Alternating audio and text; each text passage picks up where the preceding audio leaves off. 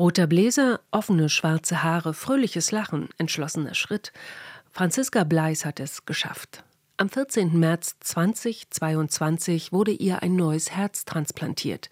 Sie geht mittlerweile wieder arbeiten, treibt regelmäßig Sport und engagiert sich in dem Verein Transplantiert e.V.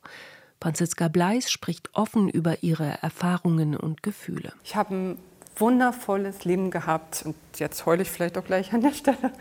Bis ich 37 war, es war alles toll. Bis zu einer Erkältung im Dezember 2019.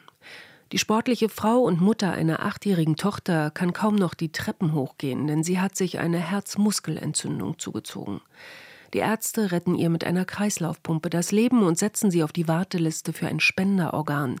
Dr. Felix Schönrath, Kardiologe an der Berliner Charité, erklärt das so. Wir können aus den Erfahrungen, die wir haben, sagen, ein Mensch, der in diesem Alter diese Herzleistung hat, diese Rhythmusstörung hat, und diese Einschränkungen im Alltag hat, bei dem ist es sehr, sehr unwahrscheinlich, dass er die nächsten Jahre überlebt. Und das wissen wir eben für diese Konstellation, die wir bei Frau Bleis vorfinden, sehr, sehr sicher. Und auch Franziska Bleis weiß um ihren Gesundheitszustand ganz genau.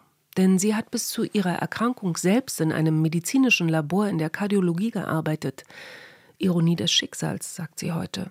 Sie hält sich also strikt an alle Vorgaben, lebt mit ihrer Erkrankung bis zum Weihnachtsfest 2021. Aus dem heiteren Himmel fängt das Herz einfach an zu rasen.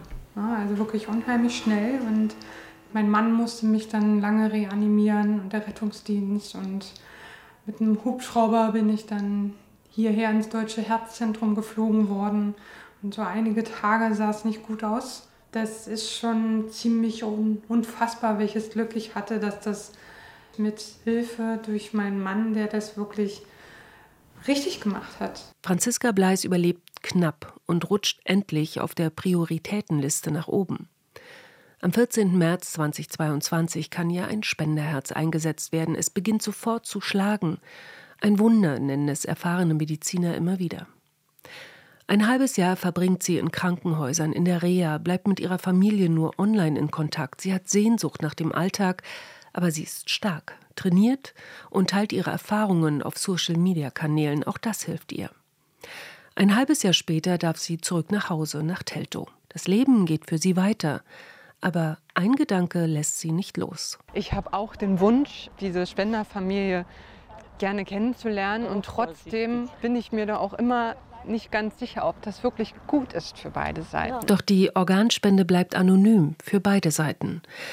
Um Danke zu sagen, gibt es in Halle an der Saale regelmäßig Gedenkveranstaltungen, auf denen sich die Organempfänger bei den Hinterbliebenen der Spender für ein neues Leben bedanken und mit ihnen reden.